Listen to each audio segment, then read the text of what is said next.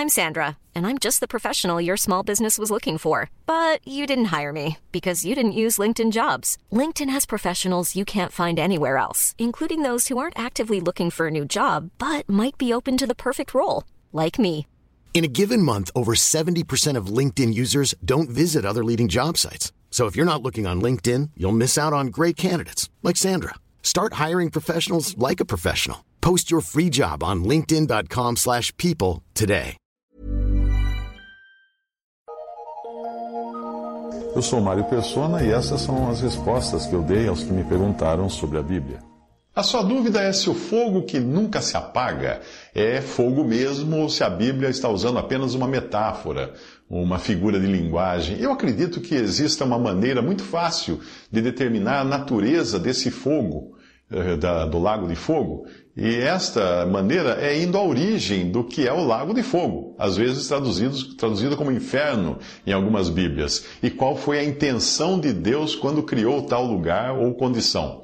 Jesus, em Mateus 25, 41, responde a essa questão. Ele diz: Então dirá também aos que estiverem à sua esquerda: Apartai-vos de mim, malditos, para o fogo eterno, preparado para o diabo e seus anjos. Bom, se é algo que foi preparado para o diabo e seus anjos, podemos ter certeza de que não é o mesmo tipo de fogo que nós produzimos com lenha, gás ou até explosão atômica.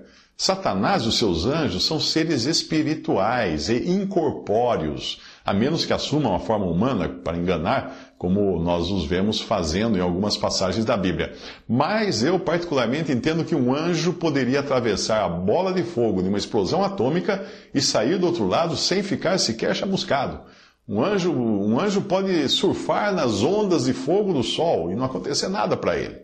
Então é evidente que Deus usou de realidades do mundo material para fazer uma ponte e entendermos realidades espirituais e realidades eternas, porque o lago de fogo é eterno, quando já não existirá mais a matéria como nós os conhecemos e o tempo como nós o conhecemos. O próprio Senhor fez muito disso nas suas parábolas, e o tabernáculo no Antigo Testamento era todo ele com seus utensílios sendo figuras de coisas celestiais que fugiriam à compreensão humana se Deus tentasse mostrá-las para o homem com a sua mente criada para a terra. Ao invés de explicar em detalhes isso, eu vou até convidar o autor, Hugo Balter Jr., para fazer essa explicação, já que ele publicou um texto muito bom a respeito desse assunto. O, no, o título do texto é O Castigo Eterno. Ele escreve o seguinte: O que as Escrituras dizem concernente à natureza do castigo eterno? Os cristãos que levam a Bíblia a sérios creem na natureza perpétua do castigo eterno. Por mais horrível que isso possa parecer, o castigo no inferno não tem fim. A Bíblia também expõe claramente as características do castigo eterno. Aqueles que defendem a doutrina do universalismo minimizam o significado do castigo eterno, tanto no sentido de sua extensão quanto de seu teor afirmam, por exemplo, que as escrituras, abre aspas, as escrituras não ensinam um castigo literal, porém descreve o inferno simplesmente no sentido metafórico, já que usam palavras como fogo, verme, trevas, que são apenas imagens e não deveriam ser total, tomadas literalmente. Onde existe fogo, aí continuam afirmando os universalistas, não poderiam existir trevas simultaneamente. Fecha aspas, essa opinião dos universalistas, para os quais não existe um castigo eterno. Todavia, as Escrituras falam de três coisas para nos apresentar a natureza do castigo eterno: fogo inextinguível, verme que não morre e trevas exteriores.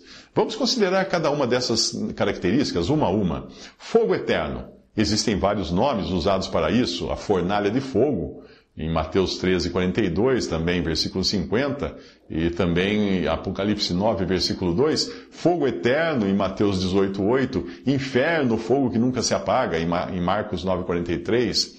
O fogo eterno do inferno, que é Geena no Antigo Testamento, o lago de fogo, está preparado para o diabo e seus anjos, conforme Mateus 25, 41 e Apocalipse 20, 10.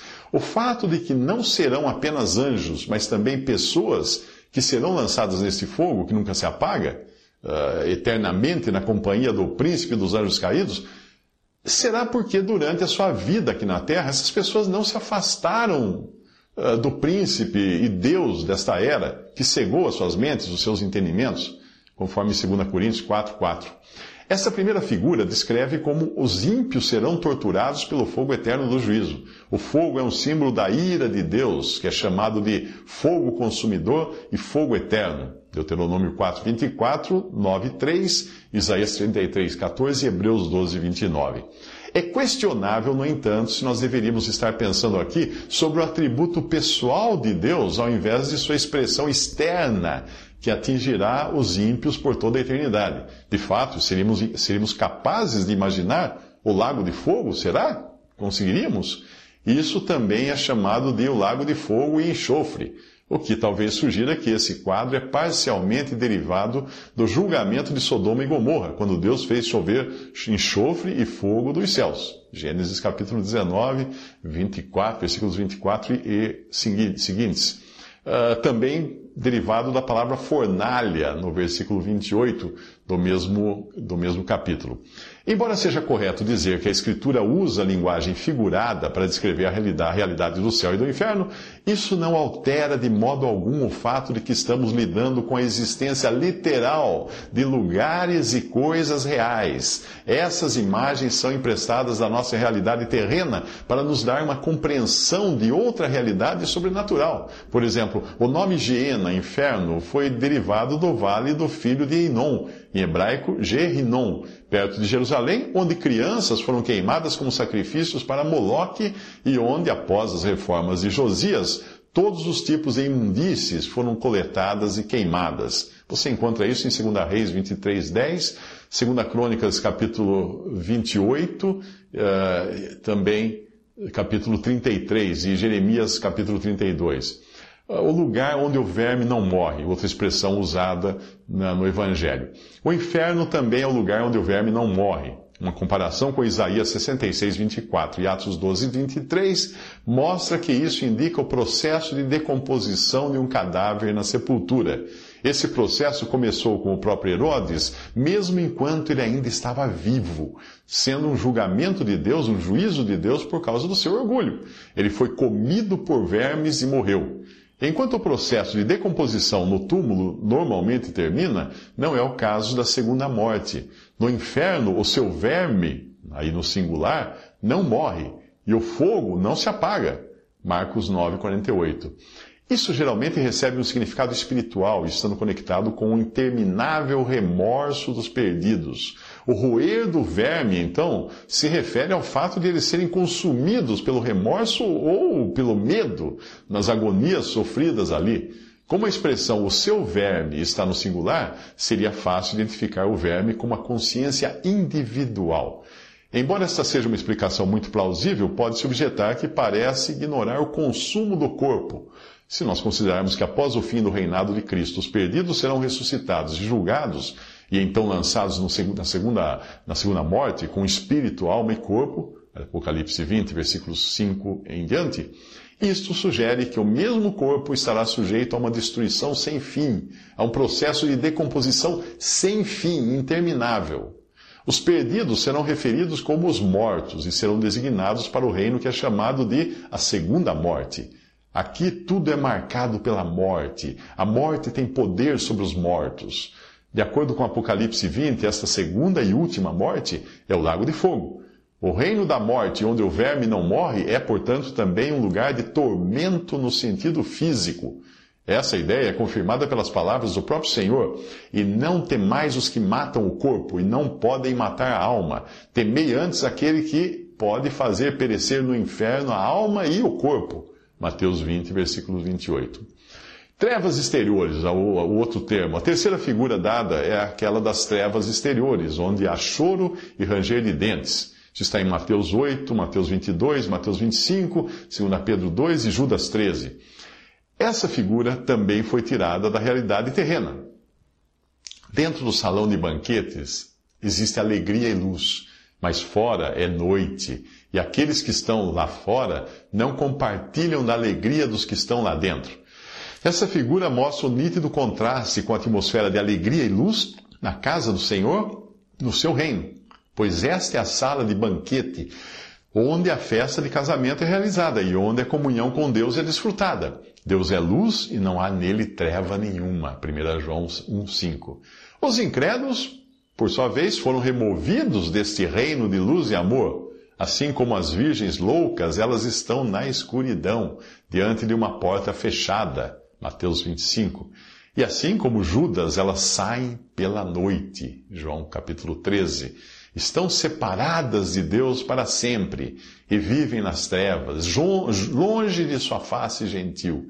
Nesse lugar de escuridão exterior não há sequer um raio de luz a ser visto e não há mais esperança nem expectativa. Há apenas uma escuridão impenetrável. É um lugar de choro, de sofrimento eterno. Há também ranger de dentes. Isso pode se referir não apenas ao remorso, mas também à raiva, uma eterna rebelião contra Deus. Choro e ranger de dentes são certamente características tanto da escuridão exterior quanto da fornalha de fogo. Mateus 13, 42 e versículo 50. Isso indica claramente que as duas figuras, a do fogo e da escuridão, são aproximadamente a mesma realidade aterradora. Embora seja chocante isso, é benéfico refletir sobre essas coisas, pois isso nos ajuda a perceber até certo ponto o quanto o Senhor deve ser temido. 2 Coríntios 5, versículo 11. E essa consciência nos leva a, persu a persuadir a outros. Como já foi mencionado, essa terceira imagem do castigo eterno levanta a questão de como as trevas exteriores podem ser combinadas com o fogo inextinguível da primeira imagem. O fogo se espalha e onde o fogo queima não pode ser escuro. No entanto, não devemos tirar conclusões da realidade física ao nosso redor e tentar aplicá-las a realidades sobrenaturais que estão além da nossa compreensão. Por outro lado, nós devemos certamente levar a sério os conceitos indicados por essas imagens. Por exemplo, não limitando as trevas a algo como escuridão moral. As Escrituras usam claramente essas imagens aparentemente contraditórias para nos dar uma impressão, a partir de diferentes pontos de vista, da seriedade do castigo eterno. Isso aí então é um texto de Bolter, uh, que, eu extraí, traduzi da, da publicação Truth and Testimony, volume 2, de 1993. Visite respondi.com.br. Adquira os livros ou baixe e-books. Visite 3minutos.net. Baixe o aplicativo